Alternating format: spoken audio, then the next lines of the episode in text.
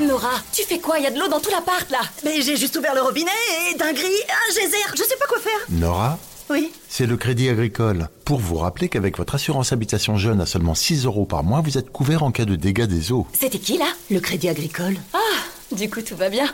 La nouvelle assurance habitation jeune du Crédit Agricole, 6 euros par mois, c'est tout. Contrat assuré par Pacifica, entreprise régie par le Code des assurances et distribué par votre caisse régionale de crédit agricole courtier en assurance. Tarif en vigueur au 1er janvier 2023. Conditions sur crédit-agricole.fr. Genside présente. Être en couple et continuer à se masturber, c'est normal. Si certains d'entre vous sont en couple, vous avez peut-être découvert que votre partenaire se masturbait. Alors votre ami n'est-il pas totalement satisfait de votre vie sexuelle? Spoiler, ça n'a aucun rapport.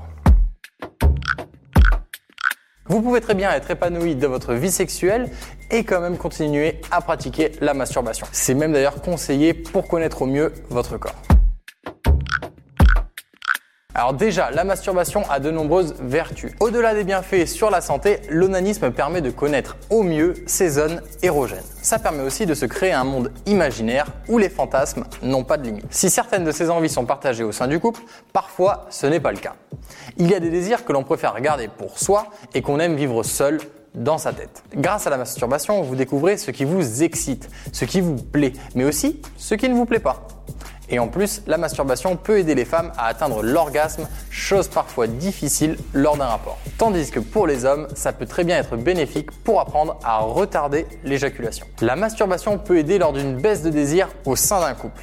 C'est une étape à laquelle beaucoup de couples sont confrontés, la baisse de libido. Elle peut survenir à n'importe quel moment pour un tas de raisons différentes. Lorsque l'un des deux conjoints est moins enclin au coït, il a besoin que son partenaire le comprenne. Eh bien, c'est la même chose de l'autre côté. Celui dont le désir est toujours au top peut compenser grâce à un petit plaisir. Cela peut éviter des tensions dans la relation. Le plaisir de la masturbation n'égale pas le plaisir du rapport sexuel à deux. Lorsque l'on fait l'amour à son ou sa partenaire, on recherche la connexion, le plaisir charnel, celui de toucher ou d'être touché. Évidemment, on espère atteindre l'orgasme, mais le but premier est de partager un moment sensuel.